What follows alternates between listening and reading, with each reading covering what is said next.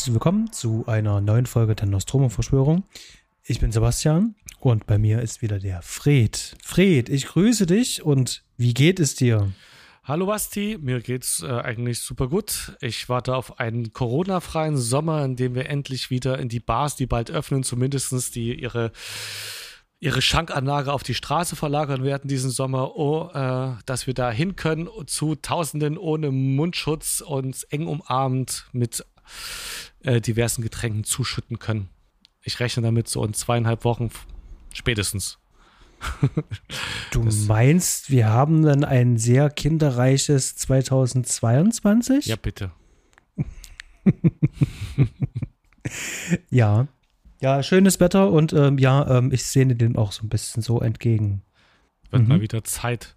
Ähm, ja, und wir haben uns heute zusammengetan, einen Film zu schauen, äh, zu besprechen, den äh, du gerade zum zweiten Mal geschaut hast, wie ich äh, jetzt noch mit in Erinnerung, in Erinnerung habe und ich bestimmt schon viermal, weil ich ihn so sehr mag. Und zwar Being John Malkovich. Mhm. Ja, und möchtest du da gleich einleitend zwei, drei Sachen sagen? Ähm, von, von wegschicken? Tatsächlich ähm, wäre das ja eigentlich so, so, so ein bisschen so meine Frage eigentlich auch an dich gewesen, deswegen fange ich da an, so, so ein bisschen so Erstkontakt mit diesem Film. Ähm, ich habe ähm, Being John Malkovich gesehen, wahrscheinlich mhm. vor sieben, acht Jahren das erste Mal. Mhm. Zufällig und bin richtig kleben geblieben und hängen geblieben.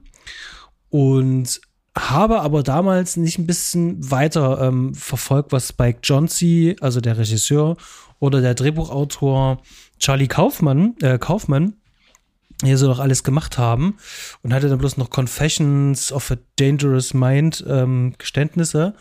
Mhm. Das Regiedebüt von Clooney gesehen, das basiert ja auch auf dem Drehbuch von Kaufmann, aber ansonsten bin ich da sozusagen komplett weiße Weste und es war jetzt sozusagen ein schöner Einstieg ähm, wieder äh, in, in diese Welt, gerade von Kaufmann, den Film nochmal zu sehen. Ich hatte auch erhebliche Teile äh, komplett vergessen. Mhm.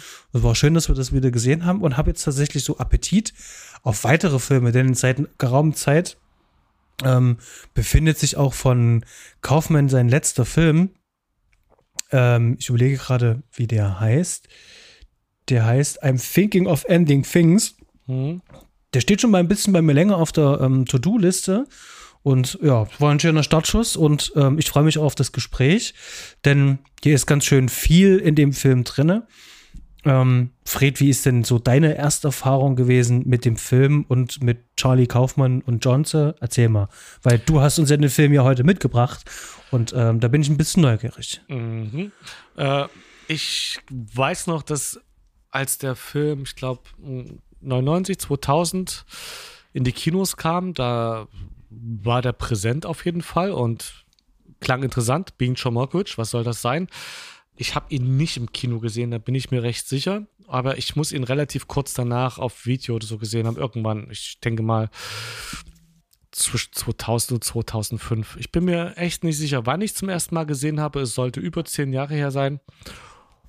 Und ich fand ihn großartig, weil mich die Art und Weise, da in dem Film zu erzählen, dieses fantasievolle, surreale, ähm, abgefahrene, äh, was der Film da uns zeigt, ja, das gefällt mir prinzipiell. Ich würde ihn jetzt so ein bisschen, wenn man es mit Literatur vergleicht, in die Richtung E.T. Äh, Hoffmann stellen.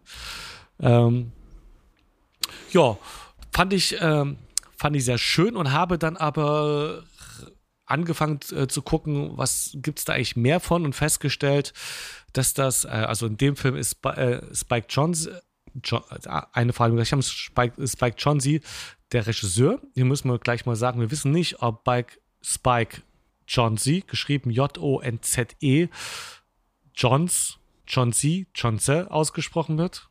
Wir einigen uns jetzt auf Jonze. Jonze geht leichter von Lippen.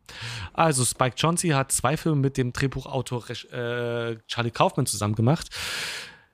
Und wenn man die Filme von dem Kaufman sich anschaut, egal welcher Regisseur, dann sind die alle so auf die Art und Weise ein bisschen verkopft, durchgeknallt, äh, abgespaced, wie man auch immer das nennen möchte, vollgepackt mit äh, Gehirnwindungen, verdrehten äh, Wendungen in der, in, den, in der Handlung. Und das, das hat mir gefallen. Ich mag eigentlich alle Kaufmann-Filme erstmal aus Prinzip, aus Überzeugung. Mhm. Und ähm, Being John Malkovich ist für mich zusammen mit Vergiss mal nicht, den Michael Gontry gemacht hat. Michael Gontry hat, glaube ich, auch einen Harry Potter Teil gedreht, ne? War das der? Äh, nicht, dass ich jetzt wüsste. Okay, was, woher kenne ich den? Irgendeinen sozialkritischen? Äh, nee, dann habe ich dann vertausche ich gerade die äh, Dings. Michael Gontry. Nee, nur kenne ich den The bloß Green von Horn, the, the Green Hornet? Den wollte ich immer mal sehen, den habe ich, glaube ich, nicht gesehen. Ich kenne den tatsächlich bloß aus Vergiss mal nicht und Human Nature. Dann habe ich die Namen irgendwie verdreht und auch einen, auch genauso wie ähm, Spike Jonze offensichtlich ein Musikvideoregisseur, der ganz, mhm. ganz viele Musikvideos gemacht hat, so ebenso wie Spike Jonze. Und vergiss mal nicht, finde ich auch einen großartigen Film, sehr niederschmetternd, eher so viel noch dramatischer oder trauriger, düsterer als jetzt Being John Markovich. Mhm. Ähm, auch von der Prämisse her großartig und sehr schön zu sehen ist Adaption. Ich glaube, den hat wieder Spike Jonze gedreht. Ähm, ich glaube, wenn man die Story äh, versucht ungefähr zu erzählen, was da passiert, da wird einem ziemlich klar, wie Charlie Kaufman tickt. Also Adaption, der Film, äh, der dann, ich glaube, der zweite Film nach, also nach Being John Malkovich, äh, von Charlie Kaufman. Der fängt damit an. Also die Hauptfigur des Films ist Charlie Kaufman, gespielt von äh, Nicolas Cage. Also mhm. ähm, der am Set von Being John Malkovich Being John Malkovich, ist. genau, ja. Das hätte ich und, auch gelesen. Und dann verfolgt man in dem Film quasi, wie ähm, Nicolas Cage als Charlie Kaufman das Drehbuch zu dem Film schreibt, den man in diesem Augenblick als Zuschauer verfolgt. Ich weiß nicht mehr genau, wie das umgesetzt war. Es war einfach irre und es macht also dieses ähm, was da an geistigen Kapriolen geschlagen wird, macht einfach Spaß. Es ist ein großartiger, wenn nicht sogar der beste Nicolas Cage-Film, vielleicht nach Mandy, wer weiß, aber ähm, äh, ja, äh, da der spielt so schön mit der Realität, durchbricht sie und äh, mit, also der baut so viele Metas ein, dass es einfach nur Spaß macht. Und es, ich bin ja prinzipiell in eher eine sehr unkritische Natur bei Filmen. Ich möchte es einfach nur, dass die mich beschäftigen, unterhalten und mag es natürlich, wenn die zwei, drei Ebenen tiefer gehen aber ich durchdenke es und lass mich da auch gern zu eigenen Gedanken anregen. Ich äh, möchte nie sagen, ich kann nie sagen, ob der Film oder möchte auch gar nicht aussagen, ob der Film wirklich genial, philosophisch, endgültig durchdacht ist. Aber ich mag diese vielen Metas und das mag ich bei Beat John Markovic auch. Da hake ich gleich mal ein, ähm, mhm. ähm, weil hat dich der Film so zum Nachdenken gebracht? Being John also jetzt, du bist, du bist fertig ja. mit dem Film und denkst über den Film nach. Bei Being John Markovic ja, mhm. wieder auch bei jetzt wieder, äh, wieder mal geschaut. Und da äh, haben wir dann auch, ich glaube, könnte sogar sein, dass wir zwischendurch ein, zwei Mal angehalten hatten, so zwei Punkte, zwei, drei Punkte hatten, wo wir einfach dann mal äh, was zum Reden hatten. Ich fand das, äh, ich finde, der Film spielt Bimic Markovic sehr schön mit den Themen, wer bin ich eigentlich? mit Seele, wenn man das möchte, mit Identität, mit sind wir ferngesteuert, bin ich wirklich ich, ist mein Wille, also das sind alles Themen, die man angeregt ist, dann äh, verschiedenste äh, ja, ähm, äh, es ist ja auch ein Film, der mit Liebe spielt und mit äh, Geschlechtsidentitäten, also auch Identität und ja, es, da kann man, da wird einiges, wenn man in der richtigen Stimmung ist, kann man da sofort losdiskutieren, losdenken und sich auch von dem Film sofort lösen einfach und wird in so ein Strudel von, also einfach angeregt durch diesen Film. Und das finde ich toll. Der Film gibt gar nicht so viel vor, ähm, mhm. was man denken sollte. Ich, mich regt das einfach jedes Mal wieder an, wenn ich einen Film von äh, Charlie Kaufman schaue. Ähm, um das kurz zum Abschluss zu bringen, meine Frage zählt auch darauf ab, weil äh, du hast ja, du bist vor allem auch jemand, äh, der ähm, das, das, das, das Kinoerlebnis, das Entertainment mag, der mhm. gerne, ähm, wie du so schön sagst, beschäftigt werden will und ähm, der das Abenteuer da eben halt auch mag, also die Welten, die da aufgemacht werden. Mhm. Und ich habe auch irgendwann festgestellt, also mein jüngeres Ich war auf jeden Fall auch so und aber irgendwann äh, wächst dann wie so eine Art, ähm, also es war wie so eine Weiterentwicklung bei mir, dass ich dann gemerkt habe, ähm, die ganzen ähm, Strukturen, die wiederholen sich. Es ja. ist irgendwie alles ähnlich und äh, wir, wir schauen ja auch insgesamt ja auch ganz viel US-amerikanische Spielfilme. Und da merkt man halt auch bestimmte Muster und Schemata. Und äh, umso älter man wird, umso mehr habe ich halt auch Lust, das komplett alles äh, äh über Bord zu werfen, äh, das auch äh, nicht hinter mir zu lassen. Auf der anderen Seite ist es natürlich auch wieder schön. Ähm, aber ich möchte dann halt auch Neues halt auch kennenlernen. Und dieser Prozess, der hält jetzt schon bestimmt 10, 15 mhm. Jahre an, Weiterentwicklung. Mhm. Und in, in so einem Prozess habe ich dann zum Beispiel halt auch diesen Film halt gesehen. Ich fand das halt auch sehr spannend. Also, das ist auch, ähm, ich würde sagen, ähm, nachdem ich so wirklich so ähm, den, die letzten für mich großen Hollywood-Blockbuster äh, äh, im Kino gesehen habe mhm. und abgefeiert habe, war das so einer von den Filmen vor acht, neun Jahren ungefähr, muss es gewesen sein, ähm, die mir dann auch wieder was anderes gezeigt haben. Ähm, ja, das ist, ist ein sehr spannendes Feld und da bin ich gespannt, äh, zu was wir da heute kommen. Gut, also ähm, mhm. be be bevor wir da jetzt richtig tief reingehen, lass uns erstmal ganz kurz zusammenfassen, ähm, wer alles mitspielt, wer hinter der Kamera ist, um was es eigentlich geht, wenn wir das irgendwie hinbekommen. Und äh, dann picken wir uns die ganzen Themen raus. Da haben wir jetzt gerade schon ganz schön viel aufgemacht. Ja, dann machen wir mal kurz die Hard Facts. Und zwar Being John Malkovich aus dem Jahre 1999. Ähm, US-amerikanischer Film. Wir hatten es schon gesagt, Regie führte hier Spike Jonze nach dem Originaldrehbuch von Charlie Kaufman. Das Ganze ist eine Propagandafilmproduktion. Ähm, wem es da gerade klingelt, Propagandafilms, ja, das ist diese Produktionsfirma, ähm, wo David Fincher seine Finger im Spiel hat und von dem werden wir heute auf jeden Fall nochmal was hören. Ähm, ja, seine Produktionsfirma, da äh, diese Produktionsfirma ist übrigens ähm, auch sehr bekannt für andere Regisseure, unter anderem Michael Bay oder ähm, Zack Snyder beziehungsweise auch Gore Verbinski haben dort, ähm, dort ähm, produziert beziehungsweise Regie geführt in den Produktionen und genau, davon ist er produziert. Dann haben wir hier Musik und zwar ist das ähm, der äh, Stammkomponist äh, für ähm, Ethan und Joel Cohn und zwar der Carter Burwell. Aha, okay. Hm. Genau. Und an der Kamera haben wir äh, Lance Eckert, der hat äh, schon vorher schon mit Spike Jonze zusammengearbeitet an Musikvideos und ähm, Kurzfilmen. Und das ist jetzt gemeinsam ihr erster abendfüllender Spielfilm.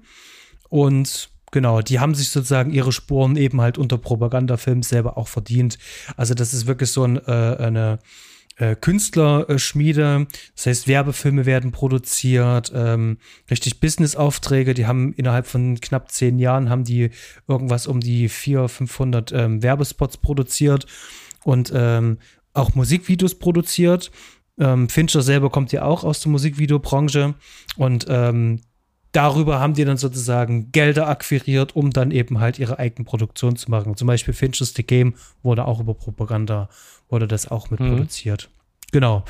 Ja, äh, kommen wir mal zur Besetzung. Fred, wer spielt denn eigentlich äh, in diesem Film mit? Und vor allem mich würde interessieren, wer hier die Rolle von John Malkovich übernommen hat.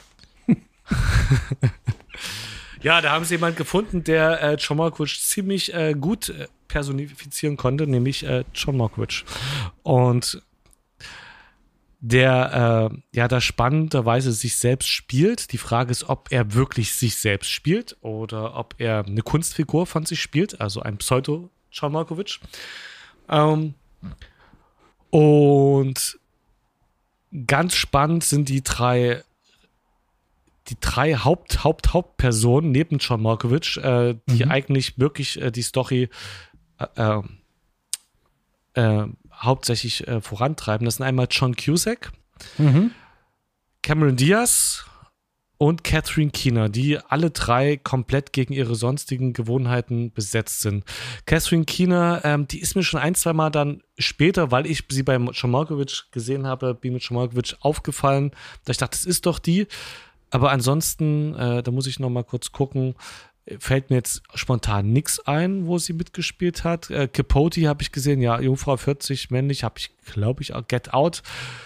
Doch, habe ich auch gesehen, aber da war sie wahrscheinlich immer so ein bisschen unter Ferne liefen. Mir fällt jetzt nichts mhm. ein, wo sie die Hauptrolle gespielt hat. Fällt dir was ein? Oder wo sie jetzt so hängen geblieben ist?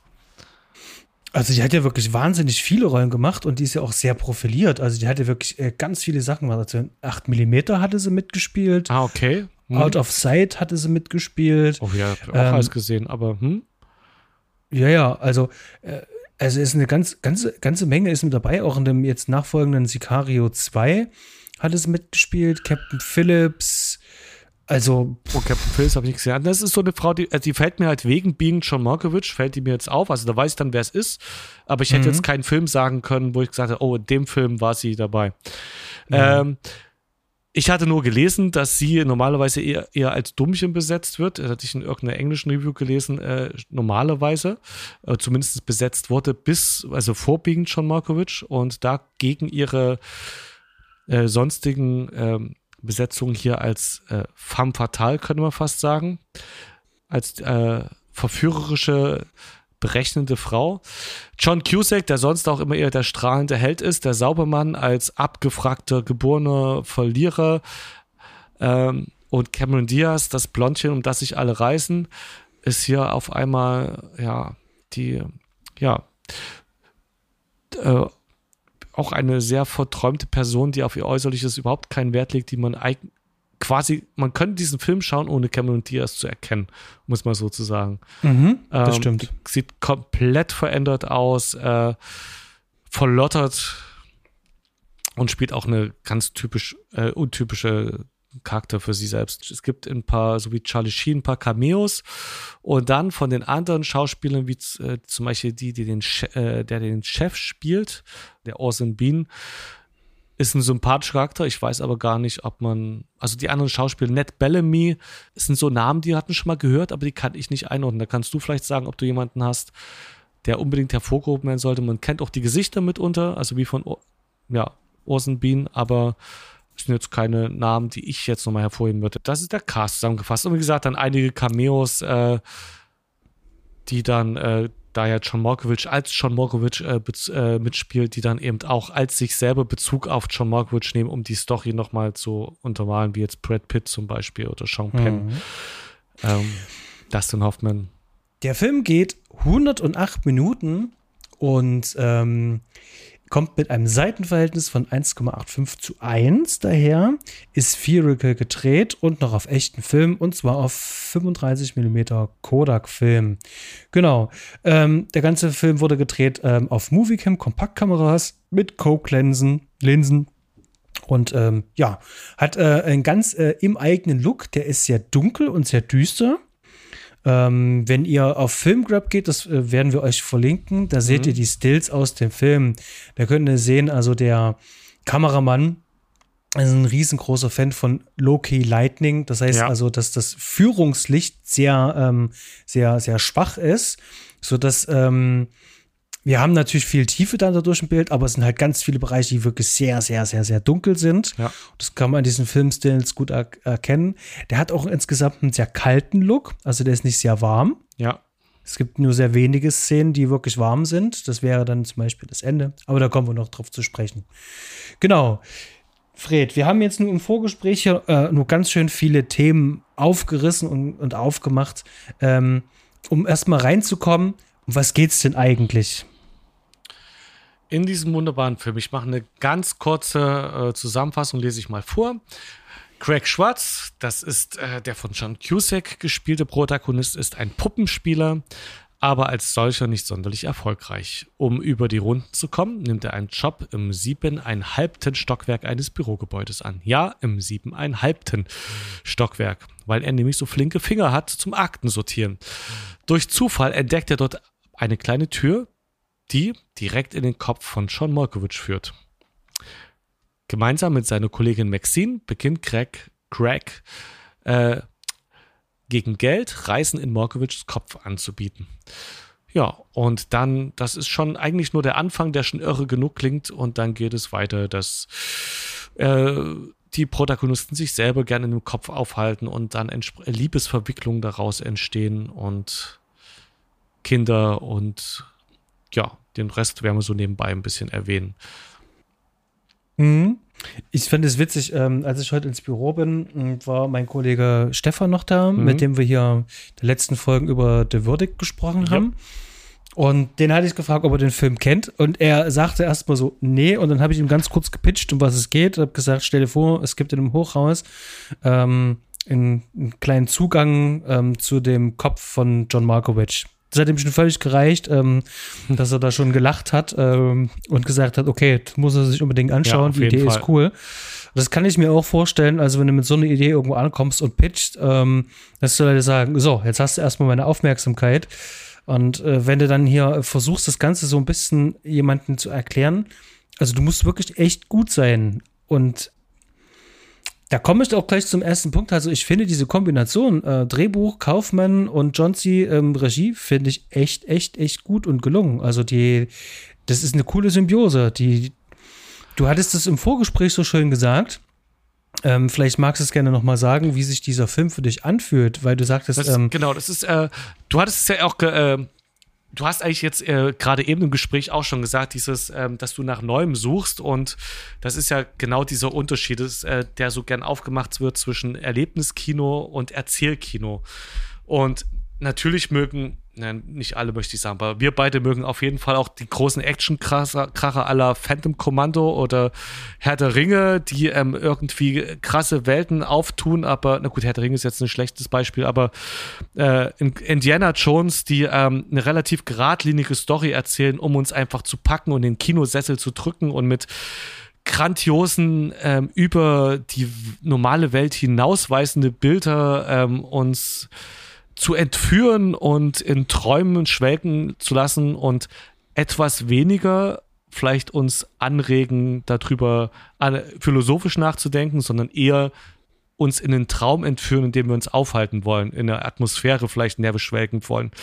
Ich mhm. meine, bei Herr der Ringe habe ich, glaube ich, habe so sehr ich das mochte, aber da gibt es jetzt gar nicht so viel philosoph philosophische Fragen, außer vielleicht Staatstheorie und Freundschaft, äh, äh, wenn man es wenn man's unbedingt will. Aber eigentlich kann man Herr der Ringe schauen und danach ausmachen und dann ist es weg und hat einfach eine Stimmung. Mhm. Ähm, und äh, das äh, Gegenteil ist quasi das Erzählkino, wenn man das so möchte. Irgendwas, was ich auch seit schon immer mochte. Ähm, ein Film, der wo dieses, ich sage jetzt mal, dieses Cineastische, also das, was das große Kino ausmacht, äh, wo das nicht im Mittelpunkt steht, sondern wo eben die Story, also das, das was ähm, der Inhalt des Films im Mittelpunkt steht und uns packt und dann eher was ist, was uns eben auch zum Nachdenken anregen soll.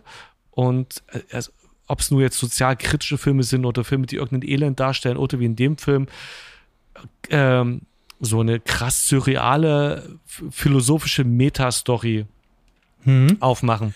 Und äh, was, ja, als, als Gegenteil sozusagen, also ähm, das Gegenteil ist, äh, ich hatte jetzt Max, äh, Mad Max Fury Road, äh, einen Film, den ich absolut liebe, als Gegenstück aufgemacht. Mhm. Ein Film, der von seinen Bildern lebt und der die Story nur braucht, damit die Bilder einen Sinn ergeben. Aber eigentlich geht es um die Bilder, um die, um die, um den Sound, um das, was da an Stunts passiert. Und das Gegenteil ist jetzt ein Being John Malkovich. Äh, das hätte ein Trickfilm sein können. Die hätten auch die Story nur erzählen können mit einer schönen Erzählerstimme. Das ist die Essenz. Und Spike Jonze hat letztlich einfach nur die passenden Bilder zu der Story gefunden. Aber es, es hätten jetzt zum Beispiel so krasse Szenen wie dort, wo äh, die ähm, John Malkovich in seinem eigenen Kopf drin ist äh, mhm. und dann auf einmal nur lauter John Malkoviches um sich rum sieht, äh, Frauen, Männer, also alle Menschen sind alle John Malkoviches, also eine für 1999 oder 2000 schon relativ aufwendige CGI-Orkie, nehme ich mal an. Äh, könnte ich mir mhm. vorstellen, oder wie auch immer sie es gemacht haben, auf jeden Fall trick, ordentlich getrickst. Ähm, das sieht gut aus, aber das ist einfach das passende Bild zur Story. Das ist nicht so ein, äh, so ein großes Bild, so ein Steven Spielberg-Bild, sondern es ist einfach das passende Bild zu dem, was da in dem Moment passiert. Mhm. Und das ist irgendwie, empfinde ich so ein bisschen als Gegenteil zu ähm, zwischen diesen, also das ist wirklich schönes Erzählkino mit einem hohen Anteil an fantastischem und surrealem, im Gegensatz zu genauso fantastischen Mad Max Fury Road, der aber wirklich, wo die Bilder die Hauptsprache sind. Mhm. Das also es ist ja auch ähm, äh, teilweise so auch äh, komödiantisch, obwohl ich jetzt nicht dazu sagen würde, dass es eine Komödie ist. Ähm, Tragikomödie können wir, würde, können wir den Film fast äh, über, überschreiben, glaube ich, als Genre. Genau. Ähm, Er hat aber auch so viele satirische Momente und er ist halt auch einfach ähm, Meta to the Max. Ja. Also äh, noch mehr Meta äh, kann äh, Charlie Kaufman wahrscheinlich in seinem nachfolgenden Fi äh, Film dann eigentlich nur noch ähm, Mit diesem äh, Adaption auf jeden Fall. ja, ja. Ähm, obwohl, äh, das, ist, das macht halt Charlie Kaufman aus und ich liebe, äh, du musst die anderen Filme, also schaut dir auf jeden Fall Adaption und ähm, vergiss mal nicht an, also vergiss mal nicht, aber so ein wunderschön poetischer, bösartiger, trauriger Film, in dem äh, ich weiß, ich möchte jetzt auch nicht zu viel spoilern, siehst, aber es geht grob darum, seine Erinnerungen zu löschen. Und man reißt dann aber auch irgendwie die Erinnerung. Es ist auch genauso verschachtelt und mit einem, ich glaube, das ist der beste Jim Carrey-Film überhaupt, mhm. in dem er mal quasi nicht wirklich lustig ist.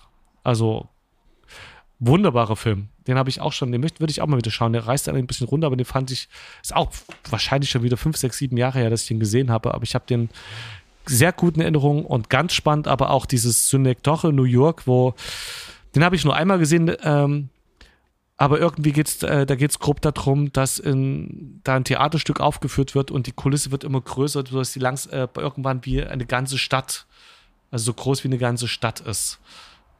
Also wirklich New York Maßstäbe. Mhm. Ähm, und da überall gleichzeitig gespielt wird. Ähm, also großartiges Metakino. Es ist genau äh, Charlie Kaufmans Ding. Man könnte jetzt fragen, ob es irgendwann nochmal so rund war wie in Being John Malkovich. Ich glaube, in Vergiss ist es auch nochmal genauso rund gewesen. An Human Nature, den habe ich auch gesehen, kann ich mich gar nicht mehr so richtig erinnern. Da habe ich, weiß ich nicht mehr. Ja, Meta. Meta to the max, wie du sagst, also immer noch eine Schippe drauflegen, nochmal was und ich kann auch gar nicht sagen, ob es wirklich schlüssig ist, aber es inspiriert so sehr, darüber nachzudenken. Das stößt halt so schön Gedanken an.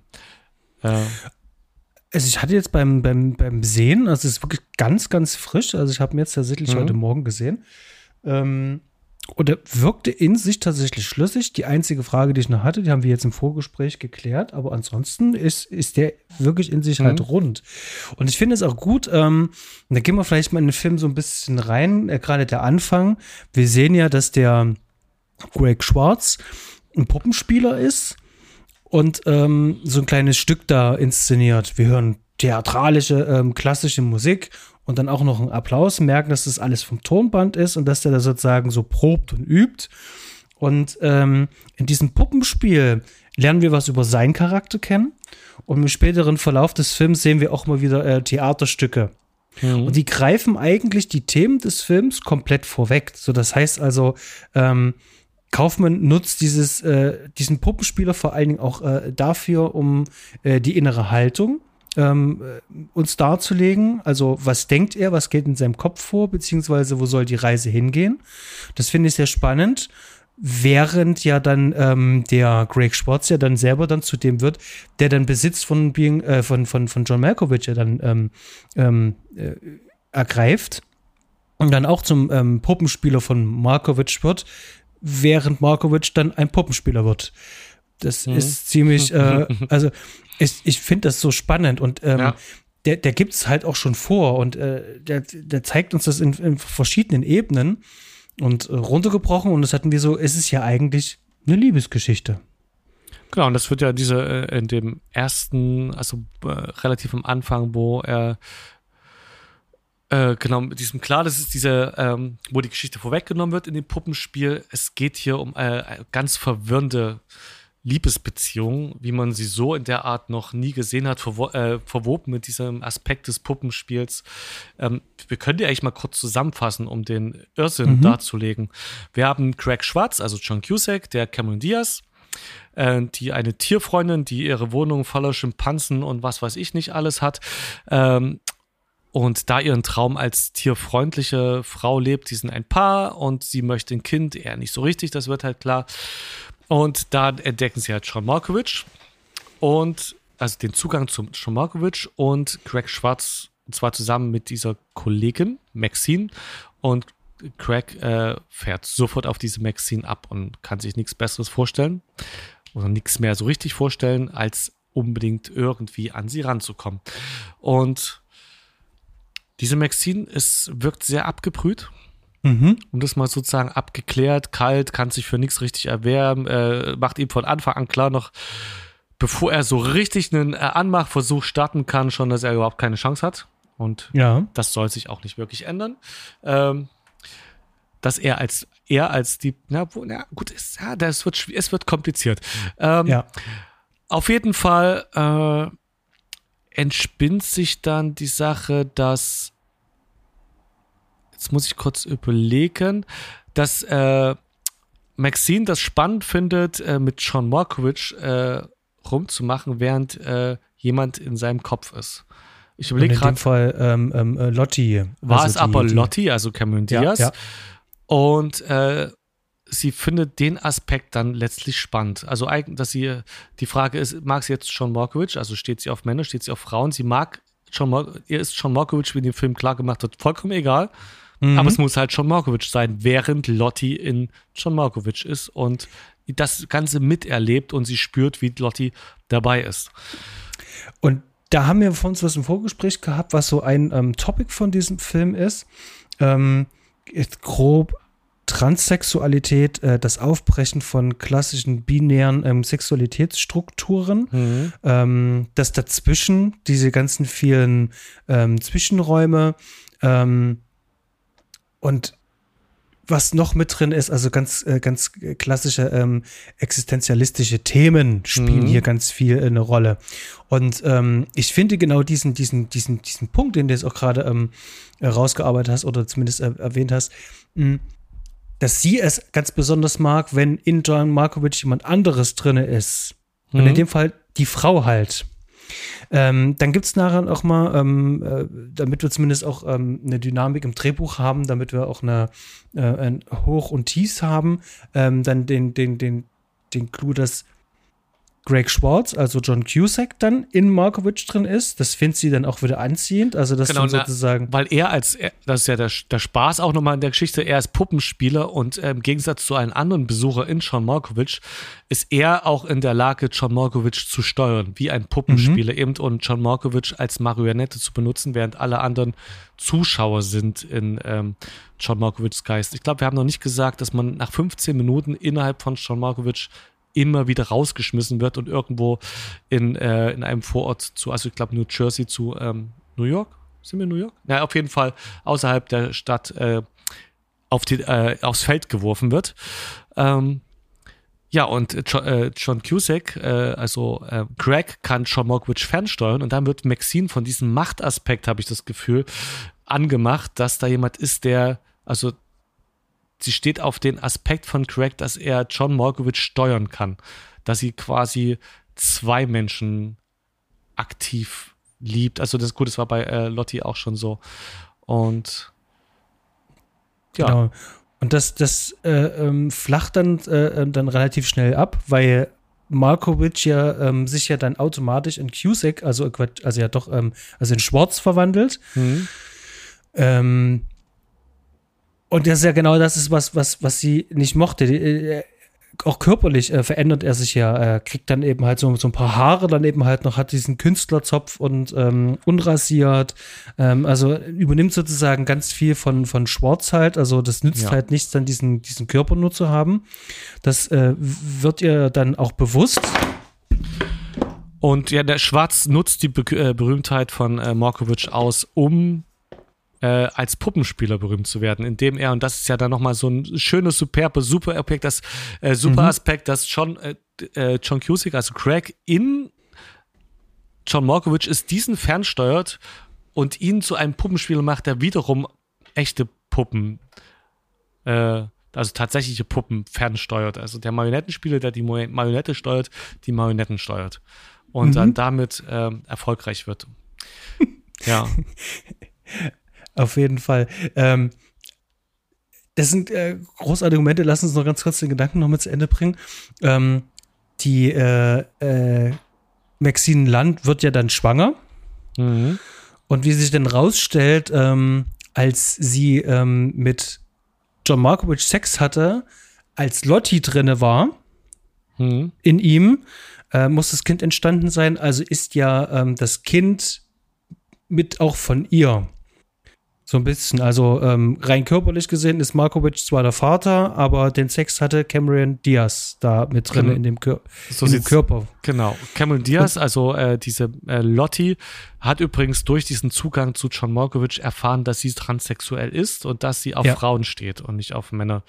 Ähm, ja. Und ist äh, absolut in Maxine verliebt. Und genau, hat ja und überlegt, genau und sie hat eine zu kurze Affäre, genau. Hm? Genau und überlegt ja dann in dem Film auch ähm, ähm, sich auch operieren zu lassen. Das mhm. wird ein kleines bisschen ähm, das wird so ein bisschen also von, von Jim Cusick, also von Greg Sports, wird das Ganze ja so abgebügelt relativ mhm. schnell. Das ist dann auch fast schon Auslach, weil sie zu ihrem Hausarzt gehen will und das dann mit dem bereden will. Ja. Ähm, für sie scheint das aber in dem Moment tatsächlich auch wi wirklich wichtig zu sein.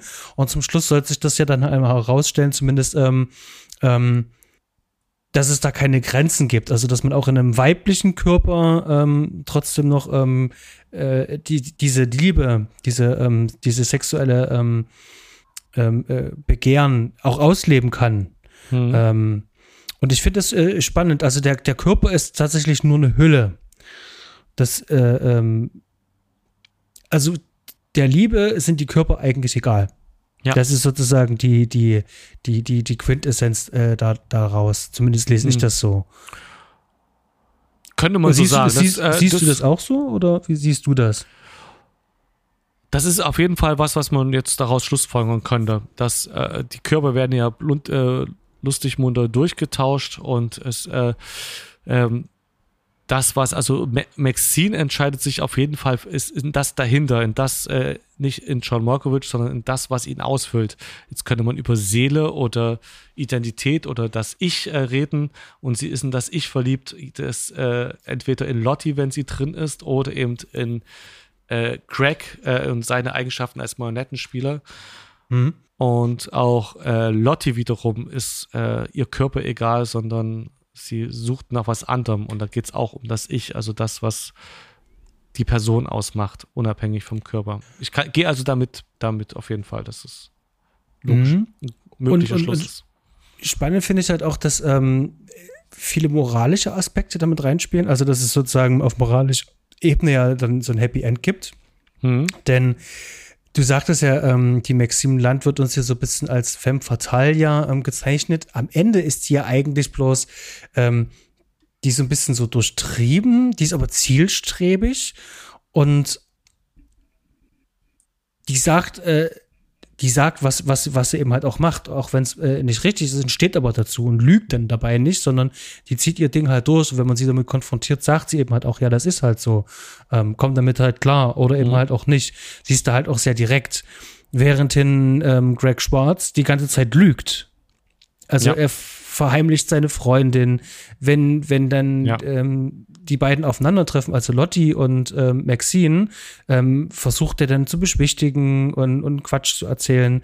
Ähm, der verleugnet eigentlich die ganze Zeit, lügt die ganze Zeit, äh, ist unehrlich und hat sozusagen ähm, eigentlich so die, die schlechtesten Charaktereigenschaften. Du weißt auch ja. wirklich nie, ähm, wann er jetzt wie, wo, äh, wo was meint halt. Und am Ende ähm, sperrt er ja dann halt auch noch seine Freundin auch noch ein und ähm, ähm, äh, beraubt sie sozusagen äh, der Freiheit. Also das sind ganz viele äh, ähm, ähm, schlechte Eigenschaften, weswegen es natürlich da auch für ihn kein Happy End geben kann.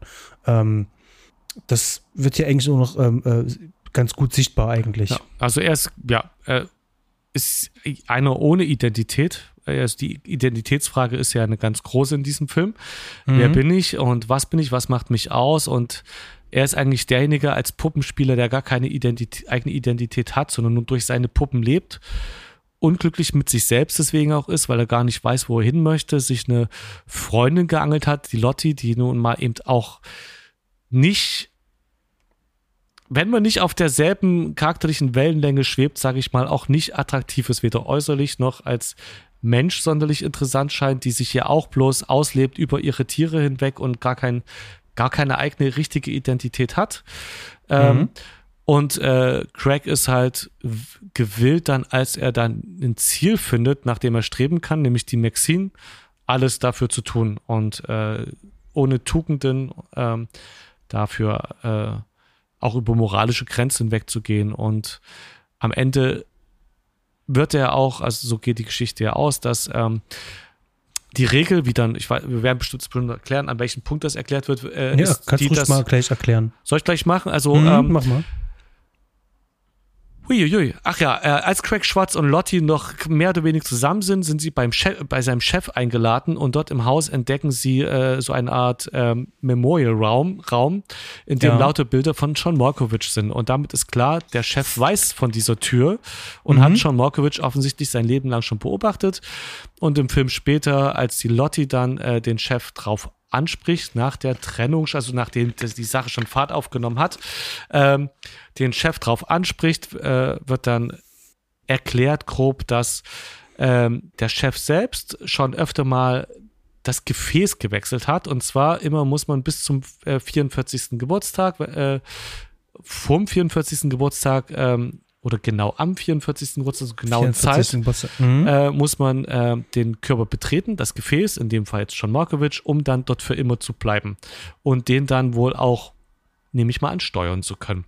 Und, ähm, und da, äh, der hat sich dann, das auch ganz witzig ist, weil er sonst immer so allein war, diesmal ein Sammelsurium an Freunden zusammengesucht, äh, alle in seinem Alter, so gefühlte 130, ähm, die dann 130 Jahre alt und ungefähr zehn Leute oder so, die dann gesagt haben, die kommen jetzt einfach alle mit und dann leben in John Markovic weiter. Äh, wenn man nach dem 44. Lebensjahr, also nach dem Geburtstag, den Körper betritt, wechselt man automatisch in das nächste Gefäß, das bereitstehen wird. Das in dem Film das Kind von John Markovic und äh, Maxine ist. Und ist dann, wird dann in dieses Klein, äh, also das Kleinkind, in den Geist des Kleinkindes rein äh, geworfen und von diesem assimiliert. Und genau das passiert. Äh, John Cusick, aka Greg Schwartz, äh, er geht zu spät in John Markovic rein und wird dann, äh, ist eine der letzten Bilder dann quasi ähm, von äh, in diesem Kleinkind mhm. im, im Geist gefangen gehalten und ist dann einfach, äh, kann nur noch beobachten und kann nichts mehr machen und ist komplett, geht halt in diesem Kind auf und darf nur noch zuschauen. Mhm. Ja. Als ich es äh, im Film gesehen habe, dachte ich mir so, okay, das, ähm, ähm, das ist jetzt relativ fix, relativ schnell eigentlich so ein bisschen erklärt, so relativ mhm. so gen Ende wird das so ein bisschen erklärt ähm, weil der Film das noch ein bisschen auskostet und ausbadet mit dieser ganzen Tür, mit diesem ganzen Weg äh, zu John mhm. Markovic rein. Dann auch das Ausleben, dass wir selber so ein bisschen Mäusen spielen können, gerade mit den ähm, Point-of-View-Shots, dass wir so ein bisschen so, ähm, so ein Gefühl erhaschen können, wie könnte es denn im Leben von äh, John Malkovich aussehen? Also der Film nimmt sich da auch ein bisschen Zeit und muss dann so Richtung Ende, letztes Drittel, dann doch ein bisschen aufs Gaspedal drücken und uns entfallen diese Mechanismen, die da dahinter stehen, nochmal so ein bisschen zu erklären. Da hatte ich dann zum Beispiel erst nicht verstanden, du hattest mir dann schön erklären können, ähm, dass man nur an dem Geburtstag bis, glaube ich, um 12 oder so ähm, ja, ja, da rein kann. Zeit, ja, und so. danach ist dann, wenn man danach dann reingeht, komplett gefangen mhm. äh, in dem Kopf. Das heißt, man ist dazu verdammt, das alles zu sehen, kann aber nichts machen, nichts lenken, nichts steuern, kann gar nichts mehr machen. Genau.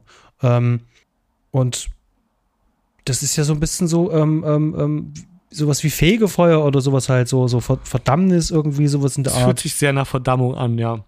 Mhm, ja, genau. eine Art Vorhölle. Äh, ja, und das es, es gibt ja keine wirklich sympathische Figur in, äh, in diesem Film. Ähm, mir wird auf Anhieb keiner einfallen, wo ich sage, mit dem würde ich tauschen wollen. Man könnte sagen, noch dem Chef irgendwie könnte man aber nett finden, aber genau. Und das ist eigentlich sehr unmoralisch, was er da macht. Äh, also, dem findet man auch irgendwie nett und vor allem wird er sehr witzig und sympathisch eingeführt. Aber ich äh, finde ja tatsächlich äh, als einziger wirklich, und vor allem auch als Opfer, äh, äh, John Markovic tatsächlich am sympathischsten. Er lässt sich überhaupt gar nicht zu Schulden kommen lassen. Das ist auch jemand, der ähm, wegen einer, was war denn das, ähm, Wolldecke oder irgendwo äh, anruft und noch fragt, äh, ob sie das auch in Grün hätten. Und, ja, ja. Ähm, Sag mal so, den finde ich einfach von seiner Art zu leben, wie er als da dargestellt wird, jetzt nicht so sympathisch, ist aber jetzt erstmal kein ist prinzipiell ein tugendhafter Mensch in dem Film und lässt sich nicht zu Schulden kommen. Ist einfach nur so, dass ich nicht John Malkovich sein möchte. Wenn man den Filmtitel als Frage versteht, würde ich sagen nein. Ähm, Und äh, ja, aber jetzt äh, alle anderen sind irgendwie auf jeden Fall unmoralisch und Craig Schwartz würde ich fast sagen, der unmoralisch, also der, der die schlimmsten Dinge in diesem Film macht. Und man äh, kann, man fiebert irgendwie mit. Man möchte auch, also ich zumindest kann auch den Craig Schwartz so ein bisschen diese Künstlerseele, diese enttäuschte, man kann das irgendwie nachvollziehen. Dieses, äh, man möchte, man gibt sich sein, sein, der, seine Kunst hin und möchte da so gut wie möglich sein, aber kriegt es halt irgendwie nicht hin und es, äh, das ist durchaus was, was man nachvollziehen kann. Ich bin mir sogar sicher, dass es sogar viele der ganz großen Künstler nachvollziehen kann, weil es gibt einfach keinen Punkt, wo man sagt, jetzt habe ich es geschafft. Es gibt immer noch ein Mehr oder immer noch die Zweifel.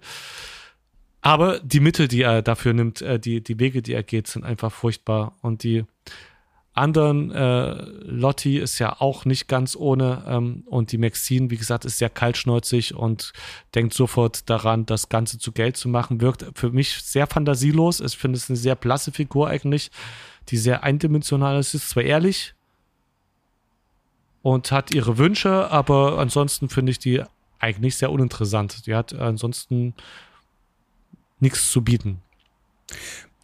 Ähm, ich ich finde es ja, ja spannend, äh, dass zum Beispiel äh, Lotti wird ja so ein bisschen so dargestellt, so, ähm, die ist ja sehr tierlieb, nimmt ganz viele Tiere auf, kümmert sich dann äh, darum, ähm, scheint sich nicht ganz so viel um ihr äh, Äußeres ähm, ähm, zu, äh, zu kümmern. Also das spielt für sie da auch gar keine Rolle.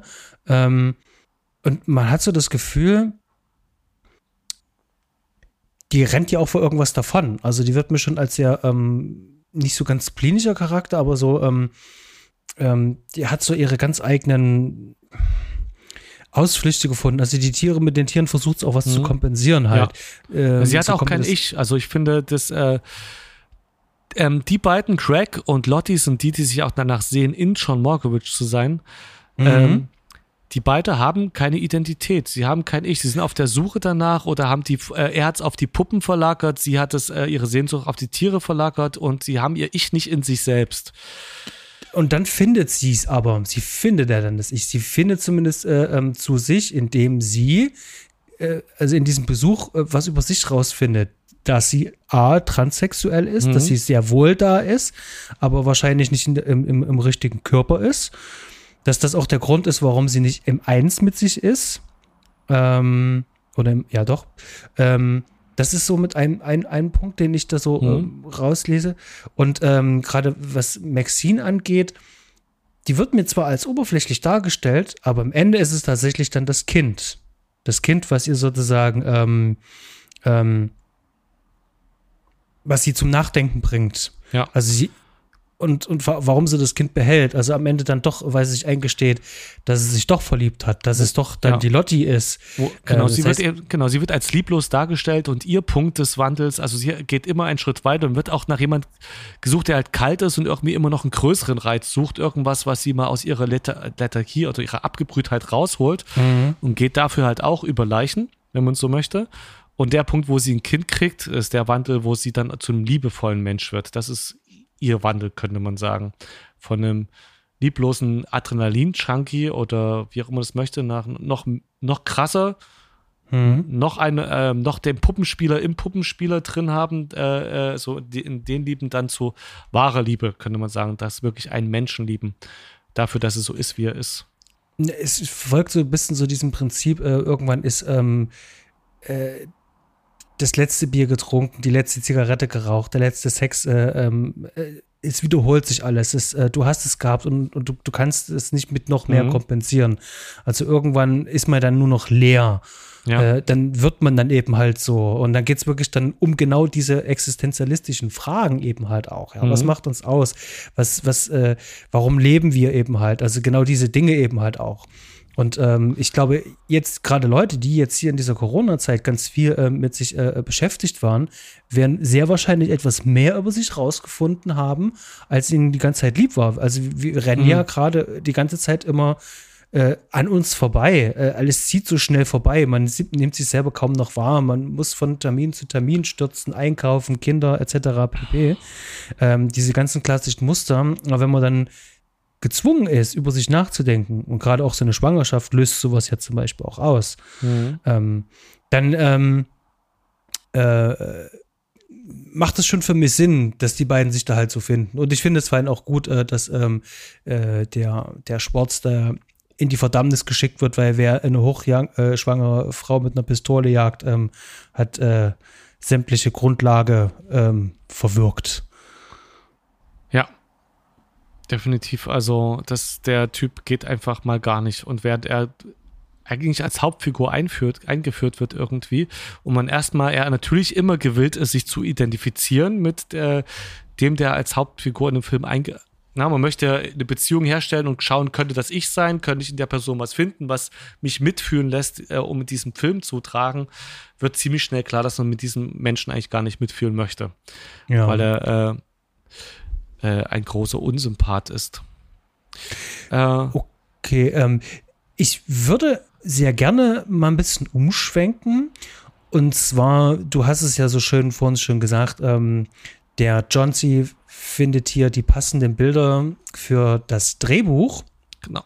Genau, mich würde das, das ist der Punkt, der mich äh, von deine, wo ich mich deine Expertise nochmal dann ganz speziell äh, interessieren würde, weil ich bei dem Film erstmal gar nicht an Kamera denke, sondern an Story. Irgend, also irgendwie kam ich, komme ich beim Film gucken gar nicht dazu zu denken, oh, was für schöne Bilder, sondern bin einfach von diesen Ideen fasziniert und die eher auf einer Story-Ebene sind.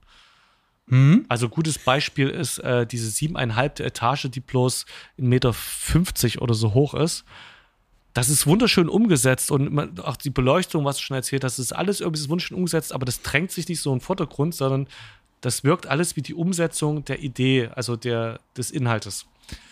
Was haben die mhm. da richtig gemacht? Also, was hat er gemacht, dass dieser Film so gut ankommt, dass die Story so gut verfolgbar ist und so weiter?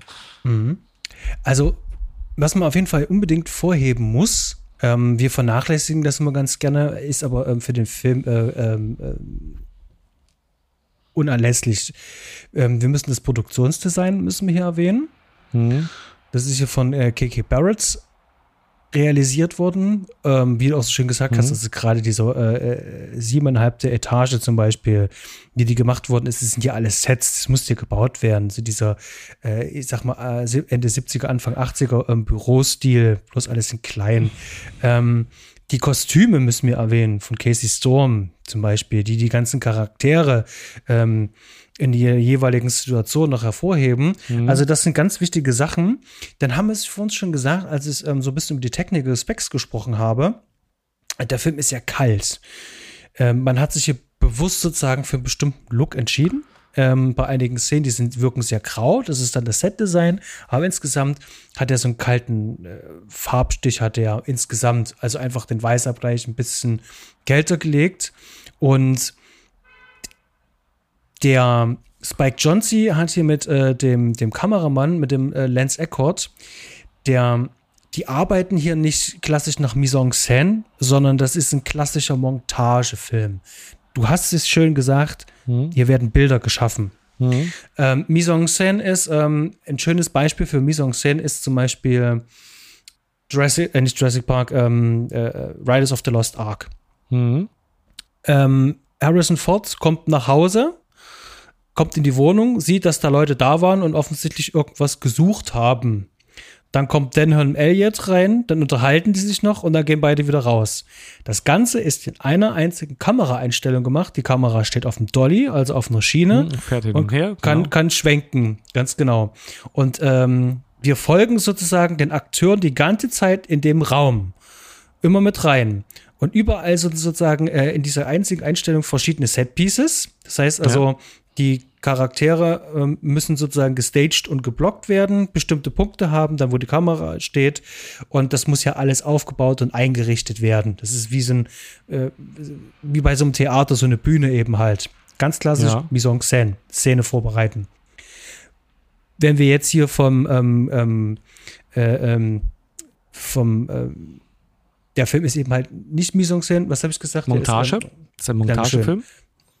Dankeschön. Mhm. Wenn du jetzt hier ähm, so einen Montagefilm hast, ist es, ähm, wir haben das ganz klassische Schuss gegen Schuss. Wir haben eine Seite, dann sehen wir die andere Seite. Ähm, wir haben sozusagen ähm, Over-the-Shoulder-Shots haben wir ganz mhm. viel. Wir arbeiten mit den Reaktionen. Und so arbeitet auch der Film. Also der, äh, jede Szene wird in verschiedene Einstellungen unterteilt. Ähm, hat zum einen natürlich den Vorteil, wir ähm, können sozusagen jede Szene einzeln einrichten mit dem Licht. Bei einer größeren Szene ist das schwer. Da brauchen wir ganz anderes mhm. Licht, da müssen wir ganz anders arbeiten. Das ist ein größerer Aufwand. Müssen Studios gebaut werden. Hier kann man auch an Originalschauplätzen eben halt auch drehen. Das hat also ähm, produktionstechnische Gründe, das so zu drehen, aber halt auch, ähm, die Bilder sind sowieso schon stark genug. Das heißt also, der baut das Set. Das Set kann man nur von der Seite aus sehen, also wird es von der Seite aus nur gefilmt. Mhm. Reaktion auf John Cusack wieder ein bisschen näher ran. Ähm, das ist so ein, das gibt dem Film so eine, ähm, der wirkt dadurch auch ein kleines bisschen, wie kann ich es am besten sagen, so klassisch Montagefilm ist wirklich so, es fühlt sich ein bisschen schneller an, weil du dieses Continue Editing hast. Du bist mhm. tiefer, schneller im Film halt drinne. Mhm. Während so eine lange Einstellung, wie bei jetzt erwähnt, bleibt man dabei, ähm, Steven Spielberg, du musst mit den Figuren ganz anders interagieren im Raum. Hier mhm. haben wir immer nur Ausschnitte. Der Regisseur will, dass du nur diesen Ausschnitt halt siehst. Ähm, wir sind in den Figuren, wir können uns schnell in die Figuren reinprojizieren. Hat aber auch den Nachteil, ähm, dass wenn wir zum Beispiel Räume verlassen, woanders sind, dass wir nur ganz viele Sprünge haben. Ja, also Spielberg folgt manchmal ihren Charakteren von Tür zu Tür, um dann in der nächsten Szene auch wieder mit einer Tür oder was Ähnlichem anzufangen oder mit einem Kühlschrank, ja. Ähm, so ist äh, und hier müssen wir sozusagen ganz anders arbeiten. Wir sind näher an den Charakteren dran, vom Bildausschnitt auch her. Und ähm, das finde ich schon ganz spannend, weil die Bilder an sich selber schon, die sind schon stark die, die, die der eben halt auch macht. Und das kann ich mir gar nicht vorstellen, wie du das sonst umsetzen sollst. Also du kannst so ein, so ein Set äh, äh bei dem Budget, was die da hatten, was, was war das hier für ein Budget? Das waren, 20, 30 Millionen, irgendwie sowas? Das hatte der, glaube ich, eingespielt. Der hat, glaube ich, 13 Millionen hat er, glaube ich, gekostet. Und dann hat er 23 eingespielt. Ja, aber trotzdem für einen Independent-Film, ähm, du musst mit dem Geld halt haushalten und vor allem mit so einem ähm, ähm Star-Aufgebot. Ähm, ja. Das heißt also, da können die Sets wahrscheinlich auch nur so gebaut werden, dass du auch nur von einer Seite filmen kannst, dass du die Beleuchtung ständig ähm, umändern musst. Und ähm, ich finde es, äh, ähm, das ist, das ist so pragmatisch. Und das zieht dich so in den Film halt rein. Der, der, der ist wirklich komplett story-driven, der ja. ganze Film. So wirklich Erzählkino im bester Hoch, in Hochform. Und es gibt ganz wenig Szenen in dem Film, wo wir so ein bisschen so einen so so einen Leerlauf haben. Ähm, der einzige Leerlauf ist tatsächlich, wo ähm, John Cusick, also Greg Schwartz, mhm. die Rolle, ähm, äh, über die Straße rennt, relativ zum Ende. Da rennt er über die Straße und wir sehen ihm halt beim Rennen eben halt zu. Das ist aber auch schon alles. Ansonsten gibt es kaum solche Szenen, wo wir selber auch zum Nachdenken kommen, wo wir das, was wir gerade gesehen haben, verarbeiten können. Ja. Sondern der Film muss hier wirklich von, von einem ähm, Punkt zum nächsten Muster hier durchjagen. Und dafür brauchst du ganz klare, kurze, prägnante, starke Bilder. Und die liefert der Film die ganze Zeit am laufenden ja. Band. Ja. Und da geht es nicht darum, ähm, den besonderen großen künstlerischen Anspruch zu haben, sondern die Imagination perfekt für uns zu machen. Und da reicht manchmal eine Einstellung komplett aus. Oh, Statue ist, ist super gut, äh, super gut in Szene gesetzt und äh, alles, also äh, das bedrückende Büro, es wird immer genau so gefilmt, dass die äh, Schauspieler irgendwie gebückt, also dass sie auch stehen und nicht irgendwie auf dem Stuhl sitzen, wo man es gar nicht so sehen würde, sondern die stehen auch permanent in diesem Büro, was man ja, wenn es das tatsächlich gäbe, gar nicht machen würde. Da würde man mhm. natürlich sitzen die ganze Zeit. Nein, natürlich stehen die die meiste Zeit in dem Büro, damit man auch sieht, wie gebückt die ist und dass das Kleine halt rüberkommt. Und es ist alles wunderschön, also auch wenn es nur eine Einstellung ist, so wunderschöne Geometrien, die da drin sind, äh, mit den Fluchtlinien, sieht man auch schön an Filmcrap äh, bei diesen äh, Bildern, die da drin sind das, ja, die Bilder saugen einen rein und sind, wie du sagst, einfach wunderschöne. Also die Grundideen sind einfach schon so gut, dass man sie nur bauen musste, könnte man sagen. Und was man auch richtig merkt, halt, äh, äh, man merkt schon, dass die, die ähm, in so einer Werbe- Agentur, was heißt Werbeagentur, aber bei, bei Propagandafilms äh, sich ihre Spuren verdient haben, das merkt man schon. Man hat schon so, so, eine, so eine, ich sag mal, so eine moderne Ästhetik hat man da schon drin, die im Werbespot mhm. ähm, benutzt wird. Ähm, ja, bei Ikea-Spots, ähm, Adidas. Was, äh, Spike Jonze hat, ähm, und ich glaube, das war Levis Werbespot, hatte ich nochmal gelesen, das war dieser geile Werbespot im, äh, im OP-Saal äh, wo dann irgendeiner um sein Leben kämpft und auch genauso düster und dann hört man um das, äh, es, wie heißt das Ding, was ähm, die Herzstrom misst, so piep, piep, mhm. piep, piep und irgendwann fangen alle an, Tainted Love zu singen, zu, äh, weil im Rhythmus, ich weiß nicht, ob dich an den Werbespot erinnerst, beep, beep, Tainted Love, ba, ba, ba, beep, beep. Kannst du dich dran erinnern, diesen Werbespot? Mhm. Ähm, eigentlich bitter böse, weil da stirbt, glaube ich, auch der Patient, nachdem er es gesungen hat oder so. Und aber der ganze OP-Saal singt halt Tainted Love zu diesem Herzton. Ist da, äh, ist schon der gleiche Humor von Spike Jonze. Und aber auch ästhetisch äh, war das, war der, glaube ich, hoch ansprechend. Ja, die, die, die hatten auch dieses äh, ähm, ähm äh, Video gemacht ähm, mit Christopher Walken, ähm, wie heißen sie hier, ähm, ähm, Fatboy Slim. Genau, Fatboy Slim mit den dicken, tanzenden Leuten. So, also ich habe das Video total gemocht. Das wusste ich gar nicht, dass das, ich glaube auch Spike Jonze als Regisseur war. Äh, das, ja. das Lied äh, wegen des Videos sehr gemocht. Ja, also ich kann wirklich nur sagen, ähm, der Film ist auf verschiedenen Ebenen ähm, wirklich wirklich gelungen. Ja. Und ich bin jetzt auch vor allen Dingen auch super angefixt. Ich möchte auch ganz gerne endlich mal Hör sehen. Ähm, nicht zuletzt, weil ähm, John C. da mit ähm, einem meiner Lieblingskameramänner da gearbeitet hat, im heute, heute Thema. Ja, na, der jetzt ganz viel mit, mit Christopher Nolan ja auch zusammengearbeitet mhm. hat. Na, und äh, Joaquin Phoenix ist natürlich auch wieder mal überzeugend. Ja, der steht auch viel zu lange schon auf der Watchliste, aber vielleicht haben wir ja irgendwann mal noch in diesem Podcast Zeit, diesen Film mal vorzunehmen. Können wir machen. Das klingt schon so nach Schlusswort, aber ich glaube, wir haben auch schon vieles gesagt, was wir sagen wollten. Denke ähm, auch, wir sind gut durch. Also, wenn dir dieser Film so gut gefallen hat, guck auf jeden Fall Vergiss mal nicht. Der ist ähm, auf einer ähnlichen Qualität soweit. Äh, ich, ach ja, Mike, Michael Gontry, mir fiel es ein, ähm, der Harry Potter Regisseur heißt Michael Newell, glaube ich. Mhm. Äh, da hatte ich jetzt so diese Namenswechsel drin, weil die beide irgendwie Michael-artig sind.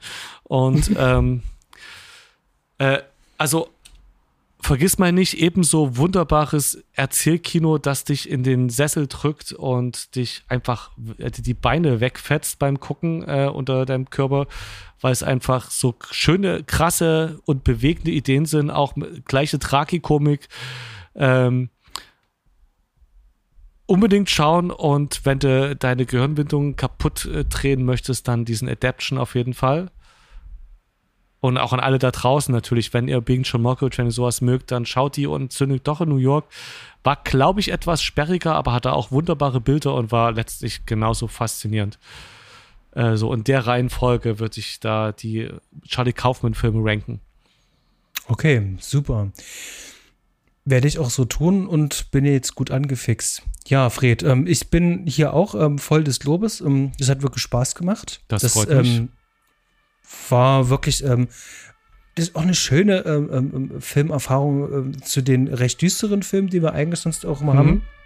Ja, ähm, der, der Film ist, ist an sich ja auch, auch düster, aber er, ich hatte, er findet äh, aber trotzdem andere Bilder, beziehungsweise hat eine ganz andere Tonalität. Das, das ist es vor allem, die Tonalität des Films. Witz, witzigerweise, ich hatte den, ich habe den nur jetzt auch wieder mehrere Jahre nicht geschaut und alles, was mir jetzt noch in Erinnerung war, ja klar, also die gehen in John Malkovich rein und irgendwie ist da der Puppenspieler Nick, äh, und äh, irgendwie ist alles so ganz nett, so ein bisschen märchenhaft und genauso hatte ich den noch angeteasert, äh, meine Mitschauerin und äh, so eher so als warmer Film. Also irgendwie war der in meiner Erinnerung viel wärmer, wahrscheinlich weil dieses Märchenhafte so dominiert hat, also dieses mhm.